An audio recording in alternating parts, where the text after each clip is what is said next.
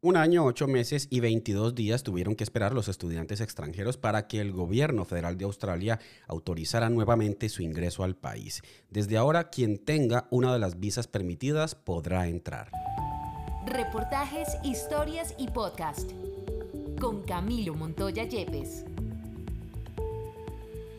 Esto también beneficia a quienes están en Australia con una de esas visas, como los estudiantes, los trabajadores de temporada y los migrantes calificados, que ahora sí tendrán autorización para salir y regresar, algo que durante los 635 días de cierre no fue posible porque debido a la pandemia de COVID-19 únicamente se permitió el ingreso de ciudadanos y residentes permanentes australianos. Hay cuatro requisitos para entrar. Tener el esquema de vacunación completo de una de las vacunas aprobadas en el país, que son Pfizer, AstraZeneca, Moderna, Janssen, Sinovac, Covishield, Sinopharm y Covaxin. Tener una de las visas elegibles, proveer certificado del estado de vacunación y presentar una prueba negativa de tipo PCR tomada en los últimos tres días antes del viaje.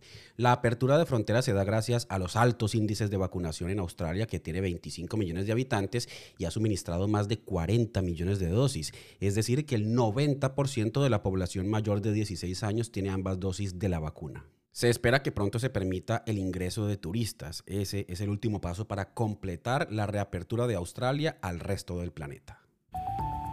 Encuentra más contenidos como este en Facebook, YouTube, Instagram y las principales plataformas de audio